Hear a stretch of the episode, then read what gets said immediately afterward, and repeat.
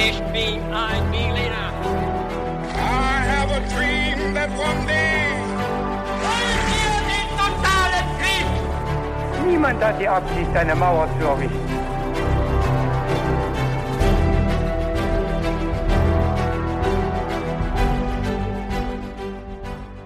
Hi und willkommen zu einer neuen Folge His2Go oder sogar zu eurer ersten Folge His2Go, wenn ihr neu dabei seid.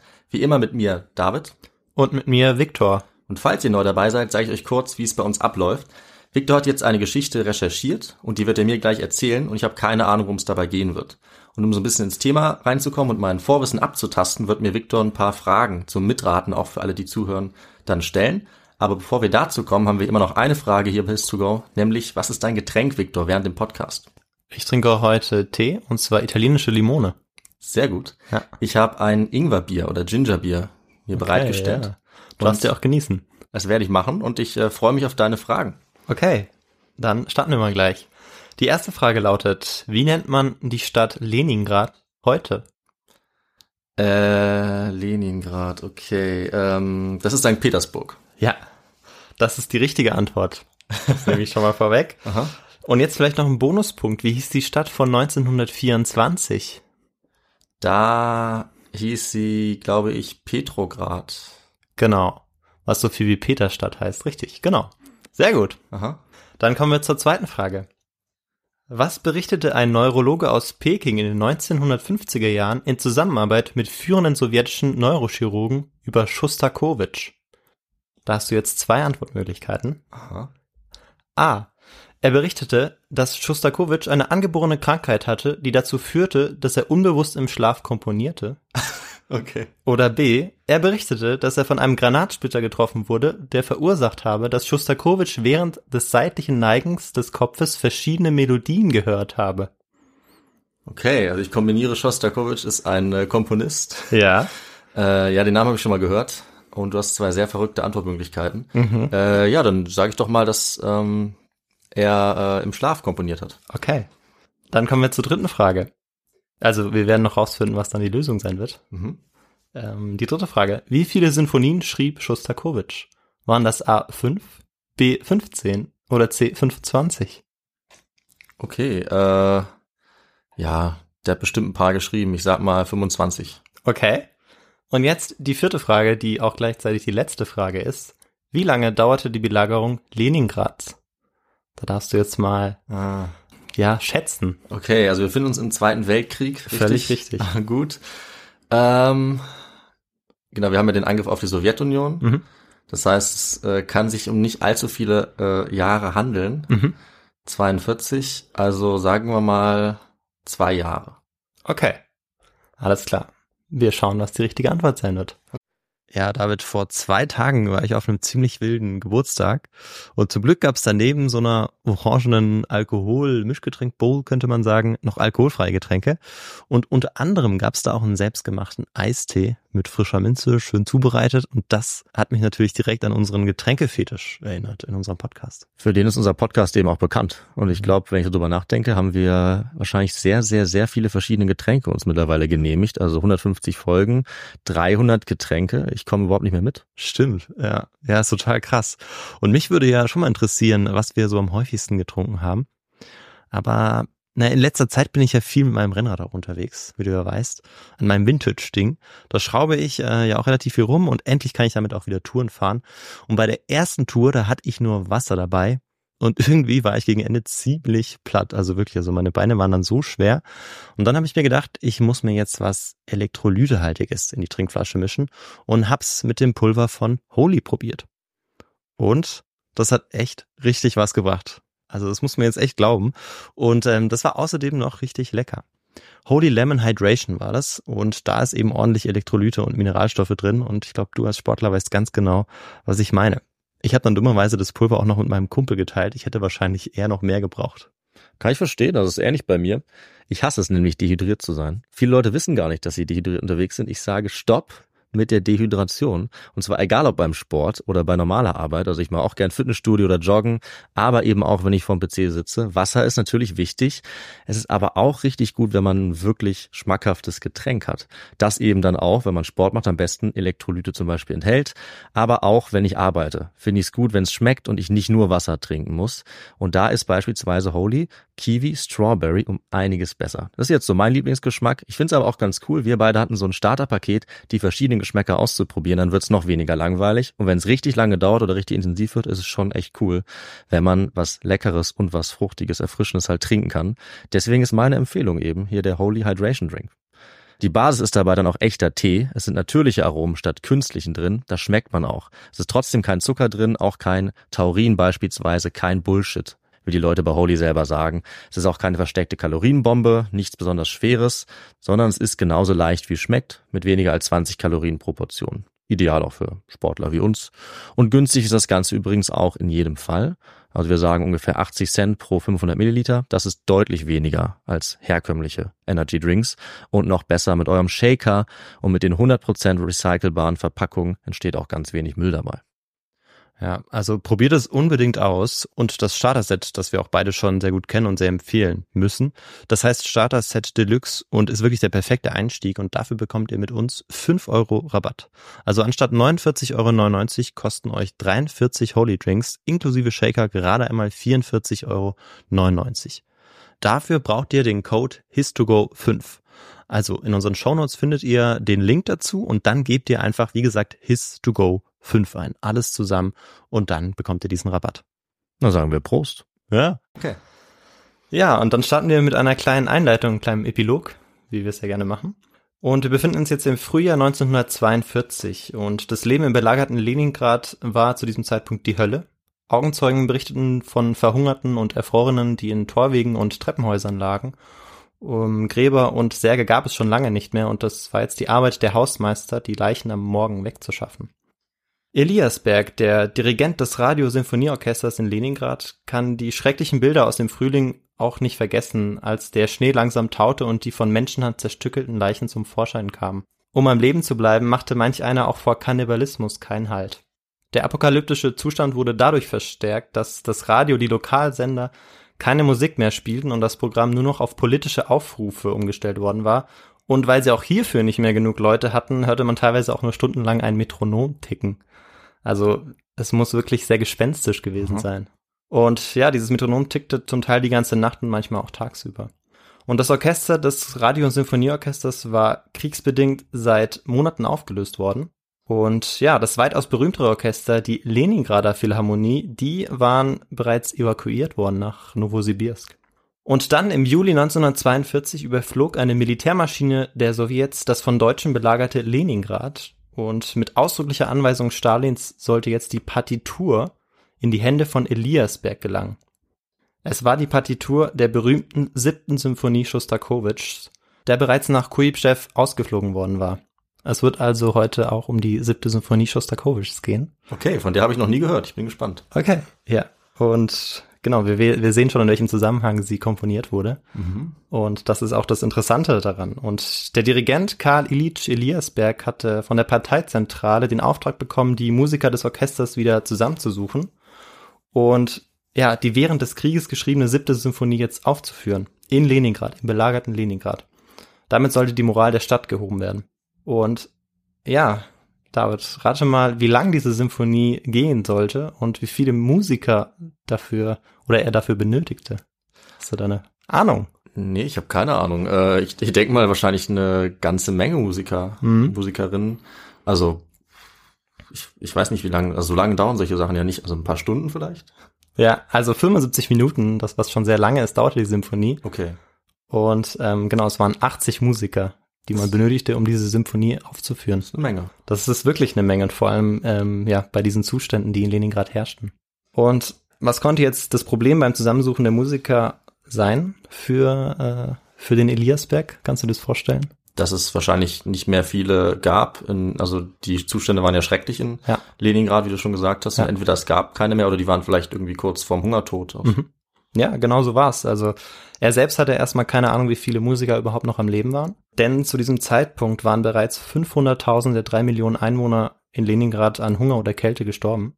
Und seinem ersten Oboisten fehlt nach einem Angriff durch eine Granate im Dezember alle Finger der rechten Hand, außer dem Daumen. Und andere waren bereits verhungert und erfroren oder waren für das Militär abgestellt worden. Und dieser Anblick ließ den Dirigenten dann auch verzweifeln, der sich fragte, welchen Sinn die Kunst denn in Anbetracht dessen überhaupt noch hatte. Aber Eliasberg war fest dazu entschlossen, die siebte Symphonie in Leningrad aufzuführen, wobei er war zwar fest entschlossen, diese Symphonie aufzuführen, aber eigentlich konnte er auch nicht wirklich ablehnen, weil die Aufführung bereits eine beschlossene Sache war und ja, Eliasberg gegen diesen Befehl eigentlich gar nicht vorgehen konnte. Und ja, eigentlich wäre Eliasberg diese Ehre gar nicht zuteil geworden, weil das eigentliche Orchester, das das hätte aufführen sollen, war schon längst ausgeflogen, genauso wie der Dirigent auch, mhm. äh, um sie zu schützen.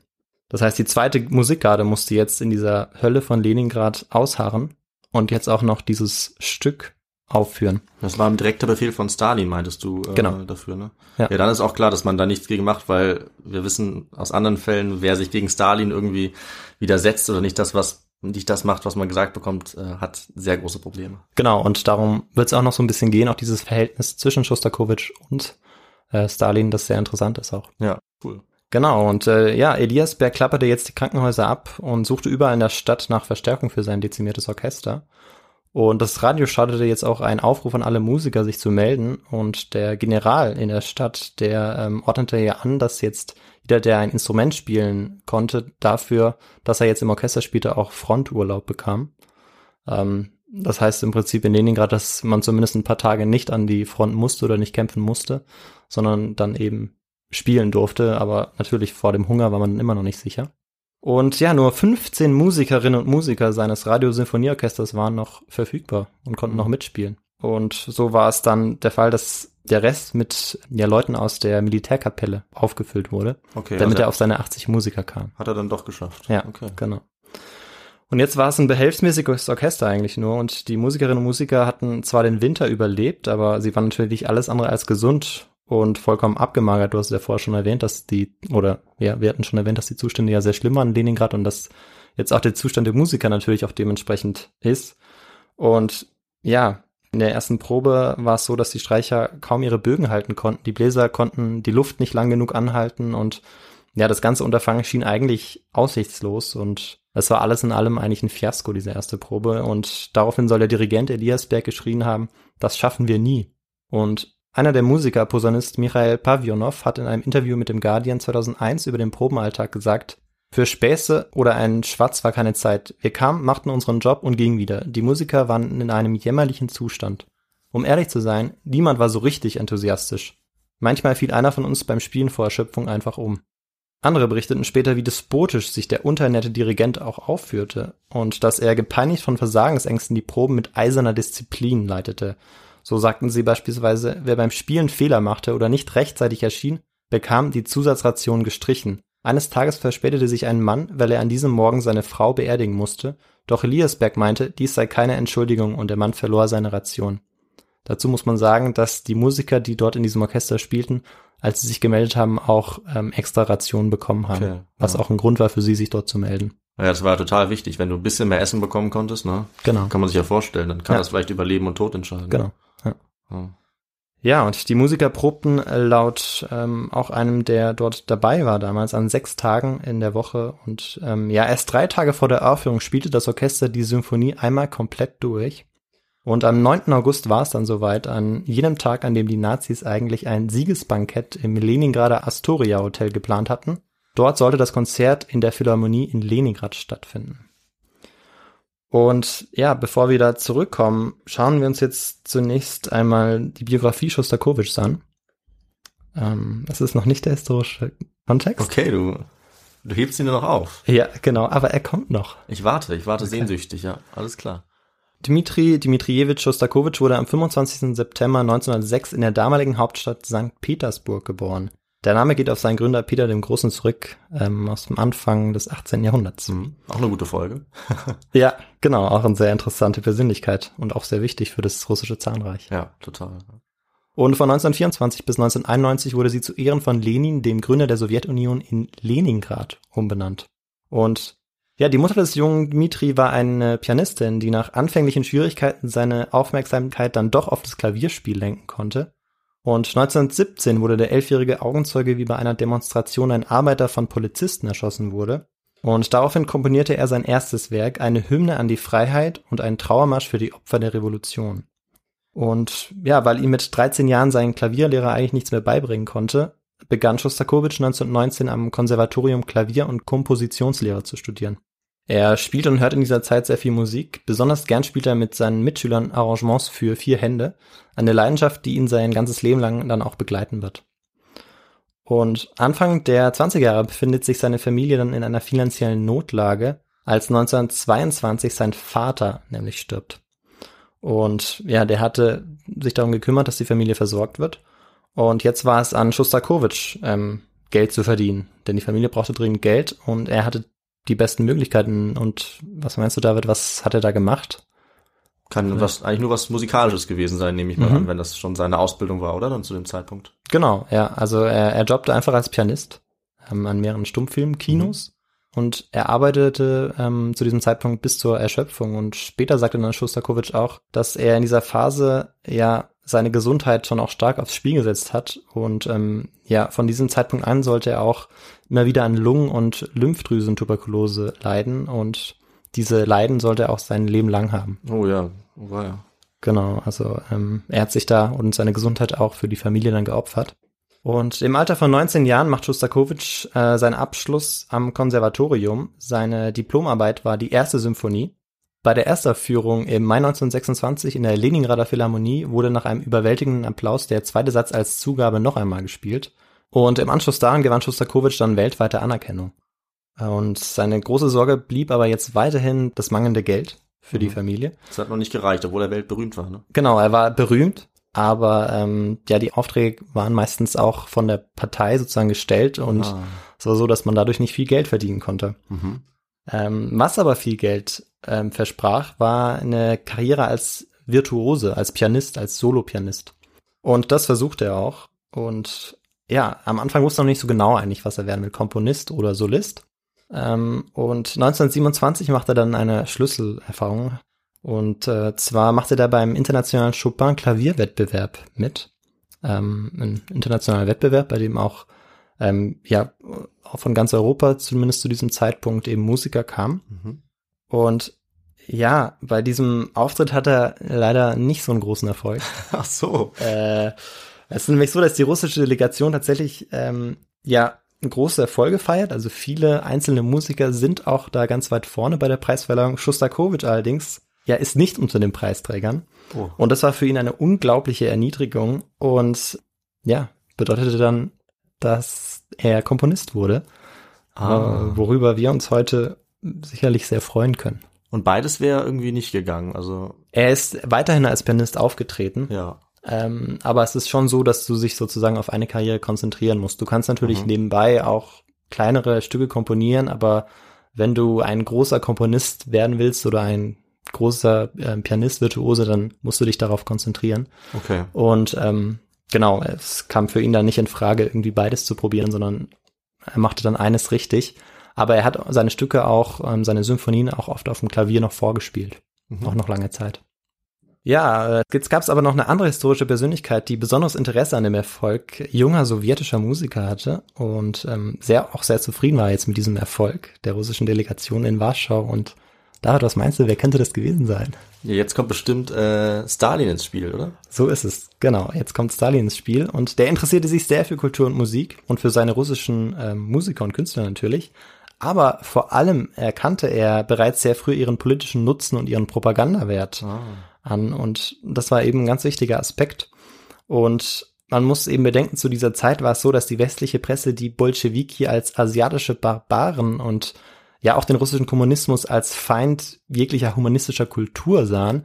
Und das war natürlich ein gutes Mittel, um dagegen vorzugehen und zu beweisen, dass das nicht der Fall ist. Und er hat den Künstlern auch deshalb verhältnismäßig sehr viel Freiheit gegeben, weil er wusste, dass auch nur ähm, ja eine relativ liberale Kunst und Kultur und Musik dann auch dazu fähig ist, sozusagen ja Musikstücke hervorzubringen, die dann auch international anerkannt sind. Wenn er jetzt äh, immer dieselbe Musik hätte spielen lassen wollen, dann wäre es schwierig gewesen, Mhm. dort Anerkennung zu finden, auch im Ausland. Und Shostakovich widmete sich jetzt eben der Komposition und nahm aber damit auch in Kauf, und das war ihm zu diesem Zeitpunkt auch bewusst, dass seine Musik politisch dennoch konform sein musste. Also man hatte natürlich schon gewisse Freiheiten, die im Vergleich zu anderen Bereichen in der Gesellschaft größer waren, dennoch ähm, Einschränkungen und musste natürlich irgendwie immer ja konform mit der Partei dann auch komponieren.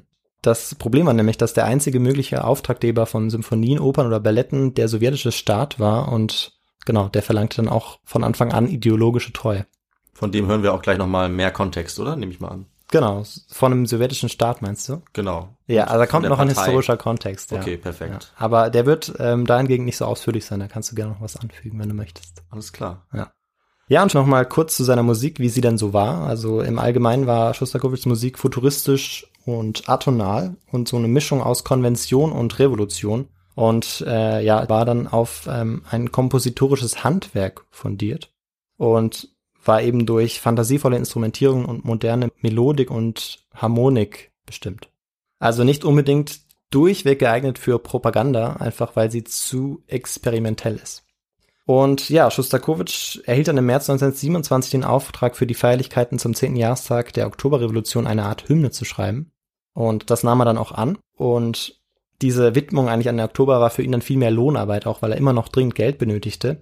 Und ähm, von diesem Zeitpunkt an wurde Schostakowitsch dann für viele westliche Musikwissenschaftler der Nachkriegszeit zum propagandistischen Auftragskomponisten der sowjetischen Regierung. Und ja, das ist bis heute eigentlich hoch umstritten und ist eben auch das, dieses Verhältnis auch zwischen Stalin und Schostakowitsch, das wir uns heute auch noch näher anschauen, das so spannend ist. Ja, und das Verhältnis eben zwischen politischem Konformismus und künstlerischer Freiheit wird jetzt Schostakowitsch in seinem Leben und in seiner Musik begleiten. Und es gibt aber auch viele Hinweise, die eindeutig darauf hinweisen, dass Schostakowitsch das Vorgehen der Partei verurteilte. Also er nahm zum Beispiel mit Kraus die Umbenennung von Peterstadt, Petrograd in Leningrad. Und ja, bei der Komposition seiner zweiten Symphonie lernte Schostakowitsch dann 1927 seine spätere Frau Nina kennen, die er dann auch 1932 heiratete. Und zu diesem Zeitpunkt komponierte Schostakowitsch scheinbar parteikonform, aber hinter den scheinbaren Zugeständnissen an das stalinistische Regime versteckte Schostakowitsch dann doch an vielen Stellen auch seiner Komposition eine Mischung aus Spott, Sarkasmus und Kritik an den gesellschaftlichen Zuständen. Und ja, in der Folge hat Schostakowitsch bei seinen Stücken Der Bolzen, das ist ein groteskes Stück über die Industriesabotage von 1931, und seiner ersten Oper Die Nase Ärger mit den Zensoren der Partei. Und ja, noch gravierender wird es dann nach seiner zweiten Oper Lady Macbeth von Mzensk, die er seiner Frau widmet, die nämlich erstmal für große Aufruhr sorgt, weil ähm, ja sie zahlreiche anzüglich erotische Passagen enthält, so könnte man sagen. Und diese Oper hat zunächst einen Riesenerfolg ähm, und fesselt die Zuhörer auch mit einer ungewöhnlichen Mischung aus Tragik, Satire und auch krasser Erotik. Und ja, das, das Werk wird auch in den Kritiken positiv besprochen. Ein Zeitgenosse Schostakowitsch, der Komponist Prokofjew, äußerte sich folgendermaßen zur Musik. Das ist schweinische Musik, die Wellen der Lust hören einfach nicht auf. Und ja, sie wird jetzt zunehmend gefeiert, diese, diese Oper. Und seit der Uraufführung am 22. Januar 1934 in Leningrad lief diese Oper zwei Jahre lang mit fast 200 Aufführungen in Moskau und Leningrad. Und dann am 26. Januar 1936, zwei Jahre nach der Uraufführung in Leningrad, ja, es ist so, dass Stalin in guter Stimmung ins Theater eintrifft und sich jetzt auch diese Oper anschaut. Oh, okay. David, was meinst du, was passiert jetzt? Ja, das klingt ja so, als wäre es jetzt vorbei mit der guten Kritik und Stalin äh, irgendwie, ja, das nicht so gut gefällt. Ja. So ähnlich ist es dann tatsächlich abgelaufen. Also der Auftritt wurde tatsächlich ein Desaster. Die verstärkten Bläser spielten übertrieben laut, wie Schostakowitsch, der auch anwesend war, fand. Und dann saßen die Bläser auch noch direkt unterhalb der Regierungsloge. ist natürlich schlecht. Okay. Und Schostakowitsch wurde wohl vor Entsetzen kreidebleich. Ja, und Stalin soll sich während der Oper wortlos erhoben und das Theater verlassen haben, Oh. ohne Schostakowitsch in seiner Loge zu empfangen und im damaligen Klima der permanenten Angst in Ungnade zu fallen, kam diese Reaktion eigentlich ja fast einer Hinrichtung gleich. Ja. Also es war schon extrem. Und am 28. Januar brachte die Pravda, die Tageszeitung der KPDSU, die Kommunistische Partei der Sowjetunion, einen wahrscheinlich von Stalin selbst geschriebenen Artikel Chaos statt Musik heraus, also mit dem Titel eben, und in dem das Werk als Ausdruck linksradikaler Zügellosigkeit und kleinbürgerlichen Neuerratums gegeißelt wurde. Oh, feier. Und der Tonfall der Pravda war gebieterisch und richtungsweisend und ein Widerspruch oder so etwas in der Art wäre natürlich, äh, ja, wäre automatisch ein kriminelles antisowjetisches Verhalten gewesen. Das heißt, der konnte da auch nicht gegen vorgehen, natürlich nicht. Alle Aufführungen wurden sofort gestoppt. Er war gerade eigentlich noch auf Tournee sozusagen. Und ein Kritiker nach dem anderen tat Abbitte und stolperte über seine vorherigen Meinungen. Und äh, Schostakowitsch war nach zwei weiteren Artikeln in der Pravda mit beißender Kritik zu seiner Musik von Angst erfüllt. Jetzt. Und die Bedeutung dieser Affäre um Lady Macbeth von Zensk ist für das weitere Leben Schostakowitschs dann auch kaum zu überschätzen. Jahrzehnte später heißt es, habe er einen Plastikbeutel mit dem Text Chaos statt Musik als Antitalisman unter dem Hemd um den Hals getragen.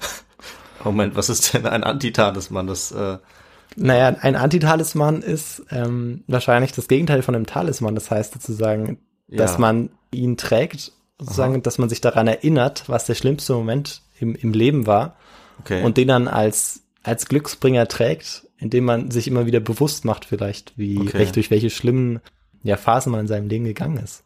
So würde ich das jetzt deuten. Na, davon habe ich wirklich noch nie gehört. okay, weil ich habe da jetzt auch keine Definition dazu, aber so, Ja. so würde ich das verstehen. Okay, also wir halten fest, er war äh, auf jeden Fall schockiert und äh, Und er war auch sehr abergläubisch, das war er übrigens wirklich. ah, war okay, dann macht es noch ein bisschen mehr Sinn vielleicht. ja. Aber ja, ist jetzt nicht stichfest, diese Behauptung, Ah, ist aber vielleicht eher eine Anekdote. es ist vielleicht eher eine Anekdote, aber es ist durchaus möglich, dass es so Ja. gewesen ist. Okay. Ja, und am 7. Februar 1936 kam es dann zur Unterredung zwischen Stalin und Schostakowitsch und Stalin fragte Schostakowitsch da, ob er die in den Pravda-Artikeln vorgebrachte Kritik in vollem Umfang annehme. Und das war natürlich eine ziemlich trügerische Frage. Ja. Und ja, was meinst du, was antwortete Schostakowitsch? Ah, schwierige Frage. Also, ja, man will es sich mit Stalin ja auf, überhaupt, auf gar keinen Fall verscherzen, sonst landet man im, im Gulag, wird interniert. Hm. Äh, aber ich wette, Schostakowitsch war irgendwie besonders intelligent und hat vielleicht gesagt, äh, es gibt ein paar Punkte, die er irgendwie, weiß ich nicht, vielleicht musikalisch doch zurückweisen kann, weil er vielleicht ja wusste, dass Stalin ja selber musikbegeistert Ja. war. Also vielleicht hat er da ja irgendwie Spielraum gehabt. Ja, also tatsächlich hat er, ist er so ein bisschen da herangegangen. Also wörtlich hat er wohl gesagt, äh, er akzeptiere das meiste, aber er habe nicht alles verstanden. Also auch sehr diplomatisch. Aber wie du gesagt hast, also ähm, es ist es ist so, dass er natürlich sehr vorsichtig sein muss, aber es ist auch nicht so, dass er komplett zurücksteckt. Also ähm, er behält trotzdem noch auch noch seinen seinen Stolz auch. Und diese Antwort war natürlich jetzt ein großes Risiko auch. Und ja, die nächsten Monate schlief Schostakowitsch mit einem kleinen Koffer unter dem Bett in seinen Kleidern, stets gegenwärtig wie damals üblich, des Nachts von der Geheimpolizei NKWD abgeholt zu werden. Oh, ja. Und zu diesem Zeitpunkt befielen ihn dann auch Depressionen und Suizidgedanken. Also ihm ging es sehr schlecht. Ja. Und ja, Stalin tatsächlich verschonte dann Schostakowitsch, äh, womöglich aufgrund seines internationalen Renommees, ähm, dass er für ihn sehr wichtig war, dass man auch nach außen zeigt, dass man durchaus auch ein, ein Volk ist mit einer ähm, Kultur, mit einer Mhm. wichtigen Kultur und dass man eben nicht nur Barbar ist oder dass man nicht Barbar ist. und ja, möglicherweise hatte Stalin dann auch das Gefühl, dass er in diesem Fall übertrieben hatte mit der Kritik und dass es nützlich sein könnte, dann auch den gnadenvollen Zaren zu spielen. Und Schostakowitsch schrieb jetzt fleißig weiter und ähm, seine fünfte Symphonie wurde nach der Uraufführung als die Rückkehr des verlorenen Sohns in die linientreue Kulturpolitik dargestellt. Also auch dieses Werk wurde ein großer internationaler Erfolg und das Marschfinale wurde als Verherrlichung des Regimes angesehen, wobei Schostakowitsch in seinen Memoiren behauptet, es handelt sich nicht um einen Triumph, sondern um einen Todesmarsch. Mhm. Also nicht alles, was damals ähm, in eine Richtung interpretiert wurde, war dann auch so gemeint. Und ja, durch das Schreiben von Filmmusik und Durchhalteliedern für Soldaten stieg er jetzt in der Gunst von Stalin auch. Und ab 1937 lernte Schostakowitsch im Leningrader Konservatorium. Und am 22. Juni 1941, als er gerade dabei war, eine Abschlussprüfung abzunehmen, später am Tag wollte er zusammen mit einem Freund zu einem Fußballspiel gehen, Mhm. er war ein großer Fußballfan, Aber dann ist was ganz anderes passiert, ne? brach der Krieg aus für die Sowjetunion. Und ja, weniger als einen Monat später begann er dann die ersten Seiten der siebten Symphonie niederzuschreiben. Und Schostakowitschs Selbstauskunft war äh, damals zu seinem Schreiben auch, wie er schrieb, ich denke langsam, aber schreibe schnell. Und das bedeutete eigentlich in der Praxis, dass er das Werk in seinem Kopf schon fertig komponiert hatte und es nur noch fertig schreiben musste. Und so hat Schostakowitsch wohl größtenteils auch komponiert. Also er hatte eigentlich das Werk schon fertig komponiert im Kopf, so wie wir es aus Berichten von Mozart kennen, Mhm. so ähnlich was bei Schostakowitsch. Und er hätte es dann eigentlich nur noch die Partitur sozusagen niederschreiben müssen oder die Musik. Beeindruckend. Also, Ja, äh, sehr beeindruckend. Kann man sich gar nicht richtig vorstellen. Nee, ich kann auch einfachste Lieder nicht in meinem Kopf äh, komponieren. Ich tatsächlich auch nicht. Ja, und äh, ja, die Idee für diese Symphonie hat er demnach bereits vor dem Kriegsausbruch dann auch, weil er eben auch so schnell niedergeschrieben hat dann. Und was auch dafür spricht, ist, dass die siebte Symphonie im Frühjahr 1941, also noch vor dem Krieg, für die Konzertsaison 1941-42 der Leningrader Philharmonie angekündigt wurde. Das heißt, heute wird diese Symphonie eigentlich fast nur noch ausschließlich mit dem Krieg in Verbindung gebracht. Ursprünglich war diese Symphonie aber, und der erste Satz, zumindest der erste Satz war wahrscheinlich schon fertig gedacht, gar nicht als Kriegssymphonie gedacht worden Ja, oder komponiert worden. Ja, oder vielleicht nicht direkt. Ich meine, den, der Krieg, den gab's ja schon. Nur die Sowjetunion wurde eben erst dann angegriffen. Aber theoretisch Ja. hätte er sich ja auch vom Kriegsverlauf bereits beeinflussen lassen können. Du hast vollkommen recht. Und auch damals waren die Zustände übrigens ähm, auch nicht sehr gut in der Sowjetunion und in Leningrad. Also auch damals hungerten Menschen, auch damals ähm, war die äh, war die Partei überall. Auch ja, nah Angehöriger von ihm wurde abgeführt, wurde dann auch erschossen. Also diese Angstzustände, dieses Schrecken, das war schon da und genau das spricht dann auch später an, war sozusagen auch der Impuls, dann diese Symphonie zu schreiben, die heute aber oft eigentlich nur noch mit dem Krieg in Verbindung gebracht wird. Sie trägt aber auch den Untertitel Leningrader Symphonie, glaube ich. Genau, das heißt, klar, es ist schon Zusammenhang da, aber ursprünglich war der Plan sozusagen bereits vorher entstanden. Ja, und als der Krieg dann ausbricht, meldet sich Schostakowitsch zum Fronteinsatz. Seine Anträge, ihn in irgendeiner Funktion an die Front zu schicken, sogar als Koch in der Messe, ähm, wurden regelmäßig abgelehnt. Und ähm, Stalin wusste eben, wie wichtig Schostakowitsch und auch die anderen Berühmtheiten waren und Künstler, sodass auf seinen persönlichen Befehl hin alle freiwilligen Einsätze unterbunden wurden von diesen Berühmtheiten. Auch dem berühmten Schriftsteller Alexei Tolstoi wurde auf direktem Weg verboten, an die Front zu gehen. Und als die deutsche Luftwaffe begann, Brandbomben auf die Stadt abzuwerfen, hatte das Leningrader Konservatorium wie andere Institutionen eine freiwillige Feuerwehr organisiert, die während der Luftangriffe auf dem Dach ausharrte. Das waren oft auch Studenten, die das organisierten. Und Tolstois Sohn Dmitri erzählte später, wie man dort die Propagandashow für Schostakowitsch inszenierte. Man setzte ihm einen Feuerwehrhelm auf und sagte ihm, er solle sich auf dem Dach fotografieren lassen. Dieses Bild ging dann auch um die Welt. Ähm, Schostakowitschs Teilnahme an der Verteidigung gegen Brandbomben dauerte nicht länger als zehn Minuten, muss man ehrlicherweise sagen. Aber jeder wusste, auch in der Bevölkerung, Schostakowitsch muss beschützt werden.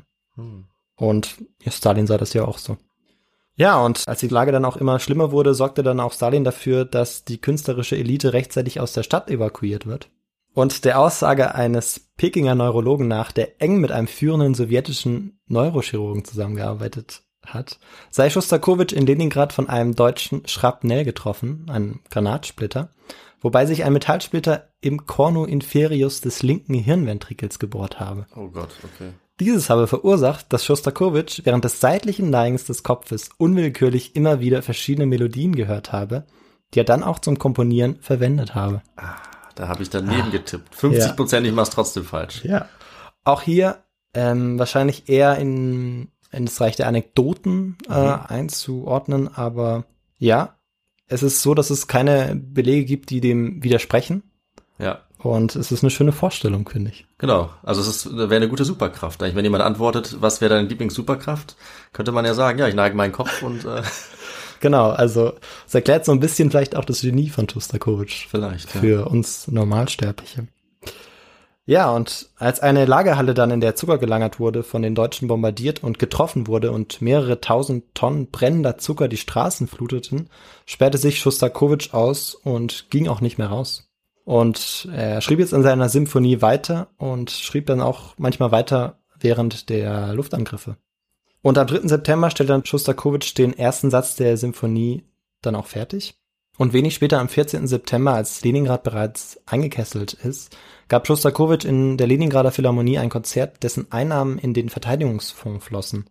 In einer Ansprache berichtete Schostakowitsch, meine lieben Freunde, ich spreche von Leningrad aus zu euch, während direkt vor den Toren der Stadt erbittert gegen den Feind gekämpft wird. Ich spreche von der Front. Gestern Morgen habe ich die Partitur des zweiten Satzes meiner neuen großen Symphonie abgeschlossen. Wenn es mir gelingt, dieses Werk gut zu Ende zu führen, wenn ich den dritten und vierten Satz abschließen kann, dann werden wir dieses Werk als siebte Symphonie bezeichnen dürfen. Ich erzähle das, damit alle wissen, die Gefahr, in der Leningrad schwebt, hat dessen pulsierendes Leben nicht zum Schweigen gebracht. Und am 29. September beendet Schostakowitsch den dritten Satz. Und kurze Zeit später im Oktober, Anfang Oktober 1941, wurde Schostakowitsch mit seiner Familie aus Leningrad ausgeflogen. Nach Kulpschew, heute Samara, mhm. ist die Stadt.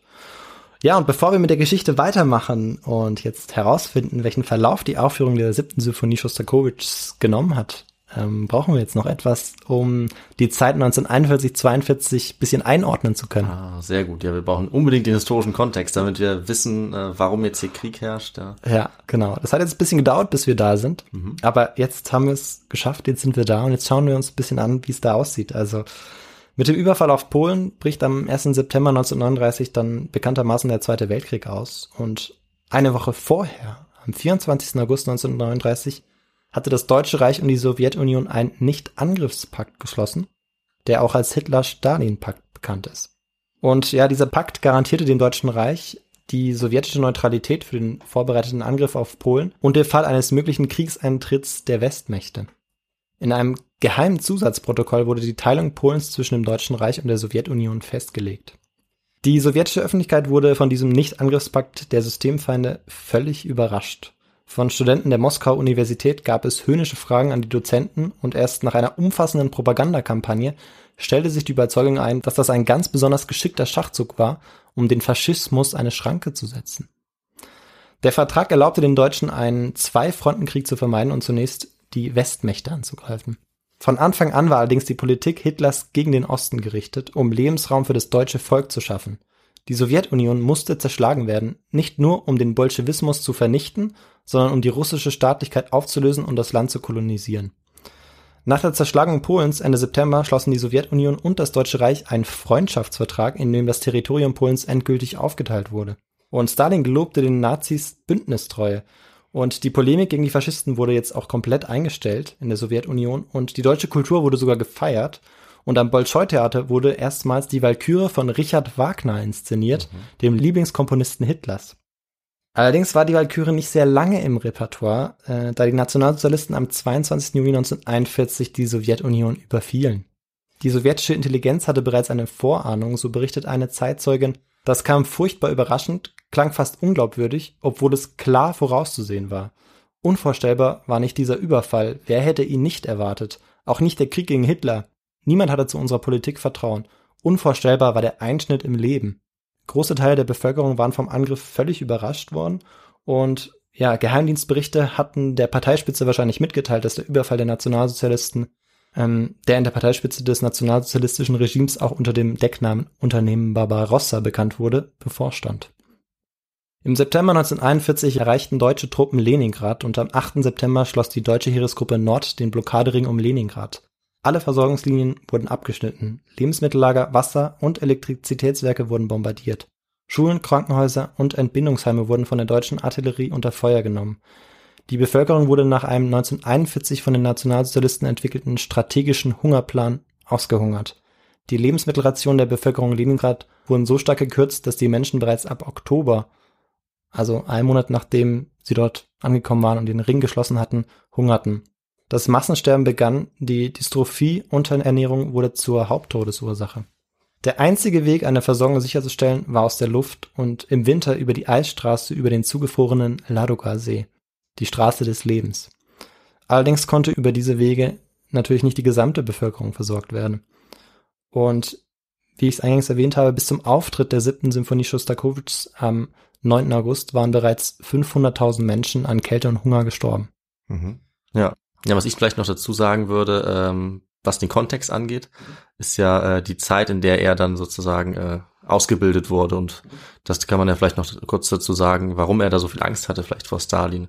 Weil als Stalin die Macht übernommen hat, so Mitte oder Ende der 1920er Jahre, hat er ja seinen eigenen, seinen größten Konkurrenten Trotzki, hat er verjagt und dann quasi ganz eisern äh, die Gewalt übernommen. Und dann kam ja der sogenannte stalinistische Terror. Das heißt, alle, die irgendwie nicht konform waren mit der Linie, Linie Stalins, die äh, mussten entweder fliehen oder wurden eben von ihm dann oder auf seinen Befehl hin ähm, gefangen genommen, in diese berüchtigten Gulag-Arbeitslager deportiert, wurden äh, vielfach öffentlich äh, verurteilt, in Schauprozessen hingerichtet oder mussten eben sehr, sehr lange hinter Gitter. Und diese großen stalinistischen Säuberungen und auch andere äh, Teile seiner Politik haben ja zu Millionen Opfern geführt. Und deswegen gab es dieses Klima der Angst zu dieser Zeit, so dass Leute, also Künstler, intellektuelle Schriftsteller eben ähm, ja wahnsinnig Angst hatten und keine Möglichkeit hatten, sich äh, so zu äußern, wie sie eigentlich wollten. Und das, denke ich, trifft dann eben auch auf Shostakovich zu, der einfach vor diesen Säuberungen Angst hat und deswegen äh, versucht hat, krampfhaft auf der Linie Stalins zu bleiben. Ja, also genau so war es auch. Und wichtig ist vielleicht bei Shostakovich noch, dass es ähm, viele russische Komponisten gab, die dann auch geflohen sind aus der Sowjetunion. Ja.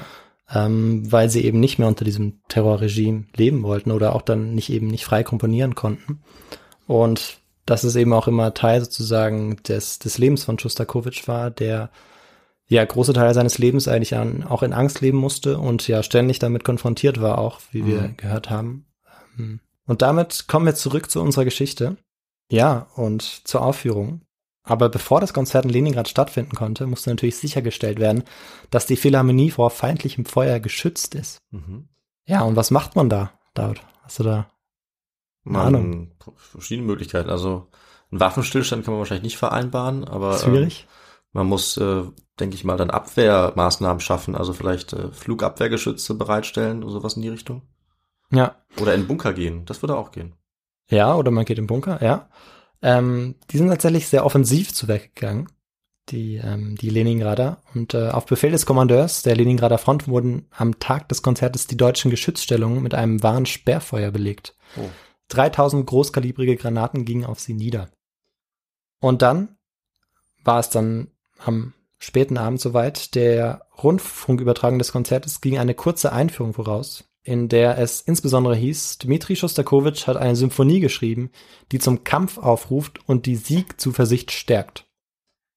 Kronleuchter tauchten den überfüllten Konzertsaal in gleißendes Licht. Trotz des Hochsommers trugen die unterernährten, permanent frierenden Musiker mehrere Lagen Kleidung übereinander. Und Punkt 18 Uhr begann die Aufführung der Symphonie in der Philharmonie des belagerten Leningrads. Per Straßenlautsprecher wurde die live im Radio ausgestrahlte Symphonie überall in der Stadt und auf allen Radiosendern im ganzen Land übertragen. Und selbst die Wehrmachtssoldaten vor den Toren der Stadt sollen den Klängen gelauscht haben. Eliasberg erinnert sich nach Kriegsende, wie deutsche Veteranen ihn aufsuchten. Schostakowitschs siebte Symphonie habe sie massiv beeindruckt. Der britische Militärhistoriker Michael Jones zitiert die Männer. Uns dämmerte, dass wir Leningrad nie einnehmen würden. Wir sahen ein, dass es etwas gibt, das stärker ist als Hunger, Angst und Tod, nämlich der Wille, Mensch zu sein. Und ein Konzertbesucher erinnerte sich später, niemand der Anwesenden wird das Konzert am 9. August jemals vergessen. Das zusammengewürfelte Orchester war mit Pullovern und Trainingsjacken, Jacketts und russischen Hemden bekleidet. Es spielte inspiriert und spannungsvoll. Der ausgemergelte Eliasberg schwebte gleichsam über ihm. Es schien, als wollte er jeden Augenblick aus dem Frack fahren, der an ihm herabhing wie an einer Vogelscheuche. Beim Finale stand der ganze Saal auf. Man konnte nicht sitzen bleiben. Es war unmöglich. Also ein Riesenerfolg. Und ja, bereits vor den Aufführungen im August 1942 war diese Sinfonie längst ein Welterfolg gewesen, weil äh, im März ist diese Symphonie uraufgeführt worden in Kuibchev, wo ähm, Schostakowitsch sich befand. Und einen Tag nach der Uraufführung im, im März hatte die Londoner Times über das Ereignis berichtet und Schostakowitsch war sogar auf dem Cover der Time Magazine.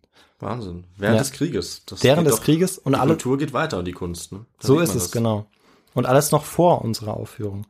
Ja, und auch, ja, in London und in den USA war sie jetzt aufgeführt worden. Und spannend ist auch hier die abenteuerliche Geschichte, wie die Partitur in die USA gelangte.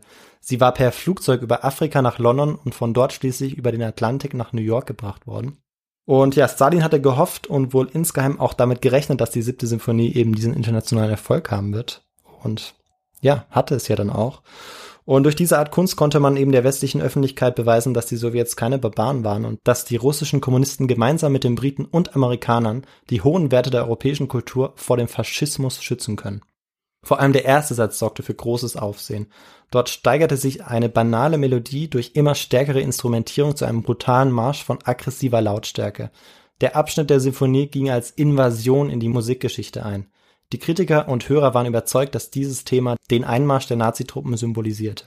Aber so einfach war es nicht und bis heute ist die Bedeutung hinter diesem Marsch im ersten Satz, der an Ravels Bolero erinnert, hoch umstritten. Schostakowitsch bezeichnete dieses Thema nie als Invasion und betonte später, dass er keine Schlachtmusik komponiert habe. Er wollte nur den Inhalt der schrecklichen Ereignisse wiedergeben. Und ja, laut seinen Memoiren soll er gesagt haben, ich empfinde unstillbaren Schmerz um alle, die Hitler umgebracht hat.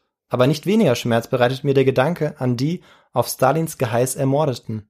Ich traure um alle gequälten, gepeinigten, erschossenen, verhungerten. Es gab sie in unserem Lande schon zu Millionen, ehe der Krieg gegen Hitler begonnen hatte. Ich habe nichts dagegen einzuwenden, dass man die siebte die Leningrader Symphonie nennt. Aber in ihr geht es nicht um die Blockade, es geht um Leningrad, das Stalin zugrunde gerichtet hat. Hitler setzte nur den Schlusspunkt. Mhm. Und das ist so ein bisschen auch das Fazit zur siebten Symphonie. Und ja, seine darauffolgende in Moskau uraufgeführte achte Symphonie entstand unter dem Eindruck der Kriegsgeschehnisse und hatte auch großen Erfolg. Und als der Krieg endlich zu Ende war, erwartete die Musikwelt eine Triumphsymphonie, eine neunte. David, fällt dir vielleicht ein Komponist ein, der eine besonders berühmte neunte Symphonie geschrieben hat? Oder hast du schon mal äh, irgendwie so im Hinterkopf klar. was von einer neunten gehört? Ist es, ähm, ich glaube Beethoven. Ja, richtig. Okay. Genau, Beethoven. Auch Dvorak mit der neuen Welt hat ah, auch ja. Ähm, ja was sehr Bekanntes geschrieben, aber vor allem Beethoven, mit dem er oft verglichen wurde. Und ja, alle waren sich jetzt sicher, dass jetzt das Meisterwerk kommt, ein wahrer Triumphzug komponiert würde. Aha. Äh, allerdings war diese Symphonie nur 22 Minuten lang, diese neunte von Schostakowitsch. Und alles andere als feierlich. Sie hatte eher was Zirkushaftiges und Groteskes und ja, von einem grandiosen Finale fehlte jede Spur. Und nach diesem Auftritt stand Schostakowitsch wie bereits vor dem Krieg im Zentrum der Kritik. Und eine neue Diskussion über moderne sowjetische Musik entfachte. Und jetzt fiel auch die achte, die er vorgeschrieben hatte, der Zensur zum Opfer. Und alle Werke, die er nun schrieb, kamen praktisch erst nach der politischen Wende 1989, 1990 zur Uraufführung. Oh, okay. Ja, also es hat ganz schön lange gedauert. Ähm, 1953 starb dann Stalin und Schostakowitsch veröffentlichte seine zehnte Sinfonie, eine Abrechnung mit dem Diktator und Geste des persönlichen Triumphes. Die Sinfonie endet in einem Akkord in DSCH. Für was könnte das stehen? DSCH? Ja. Ähm, Wenn ich betone, persönlichen Triumph. Äh, ja, ist schwierig. Ich habe überhaupt keine Ahnung, ehrlich gesagt. Es sind seine Initialien. Ah. Dimitri Schostakowitsch. Okay. Schlau, ja. sehr schlau. Ja, und äh, Schostakowitsch lebte weiter in einem ambivalenten Verhältnis zur sowjetischen Führungsriege und trat 1960 dann der Partei bei, was ihn später auch immer belasten sollte. Und immerhin durfte er jetzt auch ein paar zensierte Werke veröffentlichen. Mit dem Tod Stalins 1953 setzte auch für Schostakowitsch ein Tauwetter ein. Es kam zur Wiederaufführung seiner Opern ähm, ja, und seine letzten Jahre waren jetzt von, äh, von schwerer Krankheit gezeichnet, ähm, die Tuberkulose. Und schließlich starb dann Schostakowitsch auch am 9. August 1975 in Moskau. Er hinterließ ein umfangreiches und vielfältiges Oeuvre mit 15 Symphonien. Ah. Knapp daneben, aber ah, ja, eine Ratefrage. Allerdings. Instrumentalkonzerten, Bühnenwerken, Filmmusiken, Vokalwerken, Klavier und Kammermusik. Bis heute ist es schwierig, sich ein genaues Bild von Schostakowitschs Vergangenheit zu machen. Zu sehr wurde sie von dem Wechselspiel politischer Konformität und künstlerischer Freiheit beeinflusst. Wie kaum ein anderer Komponist transportierte Schostakowitsch in vielen seiner Kompositionen eine politische Botschaft. Und bis heute beißt sich noch so manch ein Musikwissenschaftler bei der Entschlüsselung seiner Komposition die Zähne aus. Schostakowitsch und seine Musik werden wohl immer etwas Rätselhaftes haben. Die Belagerung Leningrads, die wahrscheinlich tödlichste Blockade einer Stadt seit Menschengedenken, dauerte knapp 900 Tage. Also tatsächlich über zwei Jahre. Mhm. Vom 8. September 1941 bis zum 27. Januar 1944 und kostete mehr als eine Million Menschen das Leben. Ja, und das war meine Geschichte. Okay, vielen Dank für die Geschichte. Äh, ich wollte gerade fragen, wie lange denn jetzt die Belagerung gedauert hat. Da hast du es selber schon aufgelöst. Ja. Sehr gut. Aber ja, sehr interessant, wie man äh, unter anderem die Geschichte eines Krieges so illustrieren kann oder so vertonen kann. Äh, das war im Prinzip haben wir ja, fand, habe ich mir zwischendurch gedacht, ein Beispiel von äh, ja sehr gelungener psychologischer Kriegsführung auch mhm. gehört, weil ja diese Aufführung offensichtlich zum einen die Gegner eingeschüchtert hat und zum anderen die eigenen Leute äh, scheinbar sehr ermutigt hat. Das ist natürlich sehr spannend mhm. und auch sehr spannend, was alles äh, hineininterpretiert wurde in die ganzen verschiedenen Teile seiner äh, Komposition. Ja das jetzt äh, Invasion ist oder nicht. Sehr spannend. Ja, genau. Also zum einen finde ich diese Interpretation auch sehr spannend, inwieweit eben man sagen kann, ähm, dass es dieses Thema ein Invasionsthema ist oder ob es eben vielleicht sogar die Invasion der, der Sowjets auch bedeutet. Das, diese ja. Interpretation gab es dann auch. ähm, aber auch ganz allgemein, wie, wie viel man in Musik äh, hineininterpretieren kann und wie viel man auch damit machen kann, auch das mit seinen Initialien, das mhm. macht er ja auch nicht unbewusst. Mhm. Und ähm, ja, so ganz viele Phänomene, die, die spannend sind und die auch damit zusammenhängen, dass eben es dort diese, diese Scheinfreiheit gab für diese Künste, für die Musiker in der Sowjetunion, ja. was ja schon eben außer, außergewöhnlich war in dem, eben in dem System der Unterdrückung. Und ähm, trotzdem musste man irgendwie noch politisch konform sozusagen seine Musik irgendwie ja. komponieren. Aber mhm. viele Leute, die das dann interpretiert haben oder ähm, ja, die es dann versucht haben zu verstehen, diese Musik, die haben es oft gar nicht verstanden, was Shostakovich da geschrieben hat. Und bis heute ist es natürlich schwierig zu sagen, mhm. okay, was hat er wirklich gemeint damit? Aber dieses, dieses Spannungsverhältnis fand ich auch sehr spannend. Und natürlich auch diese Geschichte um Leningrad dann in der siebten Symphonie. Genau. Ja, faszinierend, wie so auch äh, Musik, was das alles aussagen kann, wie es in der Geschichte äh, ja doch so immer äh, solche Wichtigkeit auch erlangen kann. Also mhm. fand ich sehr spannend, die Kombination mit einer dem eines der traurigsten Kapitel ja eigentlich ja. des Zweiten Weltkriegs, des 20. Jahrhunderts, diese schreckliche Belagerung. Ähm, und dann diese ja sehr menschliche Geschichte mhm. auch über Musik.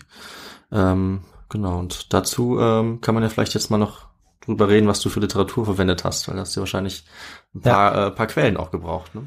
Genau, richtig. Also bevor ich die äh, Quellenansage, möchte ich noch vielen Dank sagen an Hanna, die diesen großartigen Themenvorschlag hatte ähm, den ich jetzt in die Tat umgesetzt habe. Und ja, zur Literatur, ich habe zwei Werke benutzt, zwei Werke von Solomon Volkov, ähm, ein Werk mit dem Titel Stalin und Shostakovich und ein anderes mit die Memoiren des Dmitri Shostakovich. Ähm, dort hat sich Solomon Volkov mehrmals mit Shostakovich getroffen, ähm, am Ende seines Lebens, am Ende des Lebens von Shostakovich. Und ähm, daraufhin sind dann diese Memoiren entstanden, die dann erst posthum veröffentlicht wurden. Es ist aber fraglich, inwieweit ähm, das, was in den Memoiren drin steht, wirklich ähm, das war, was äh, Shostakovich auch gesagt und erlebt hat. Ah, okay.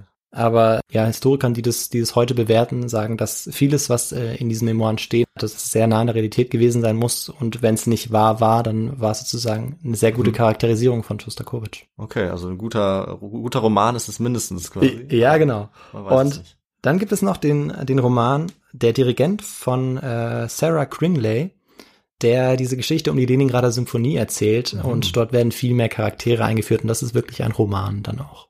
Okay. Genau. Wo es um Shostakovich, aber vor allem um den Dirigenten Elias Berg geht. Ja, super. Sehr interessant.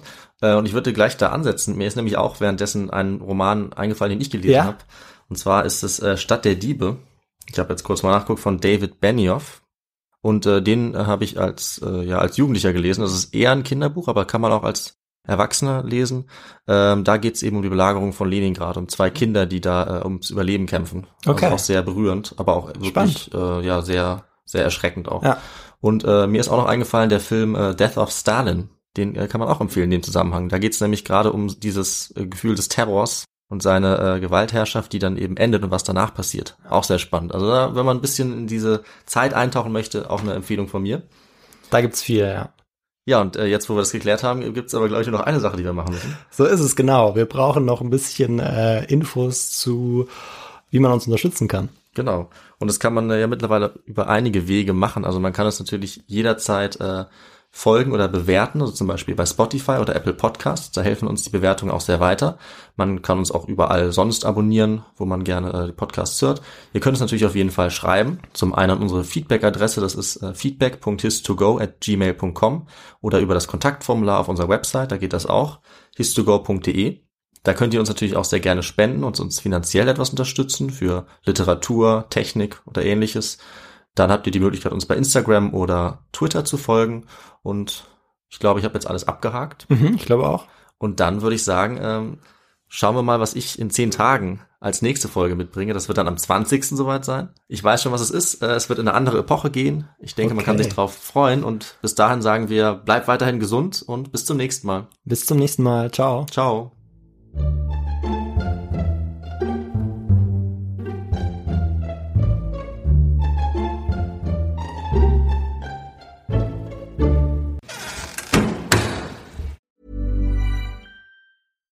Deserves the best, and there's no better place to shop for Mother's Day than Whole Foods Market. They're your destination for unbeatable savings, from premium gifts to show-stopping flowers and irresistible desserts. Start by saving 33% with Prime on all body care and candles. Then get a 15-stem bunch of tulips for just $9.99 each with Prime. Round out Mom's menu with festive rosé, irresistible berry chantilly cake, and more special treats. Come celebrate Mother's Day at Whole Foods Market. Ever catch yourself eating the same flavorless dinner three days in a row?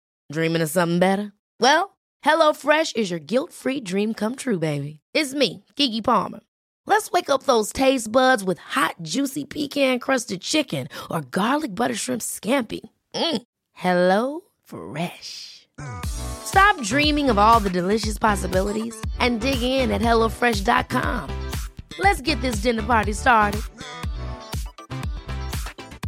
Mom deserves the best, and there's no better place to shop for Mother's Day than Whole Foods Market. They're your destination for unbeatable savings, from premium gifts to show-stopping flowers and irresistible desserts. Start by saving 33% with Prime on all body care and candles. Then get a 15-stem bunch of tulips for just $9.99 each with Prime. Round out Mom's menu with festive rosé, irresistible berry chantilly cake, and more special treats. Come celebrate Mother's Day at Whole Foods Market.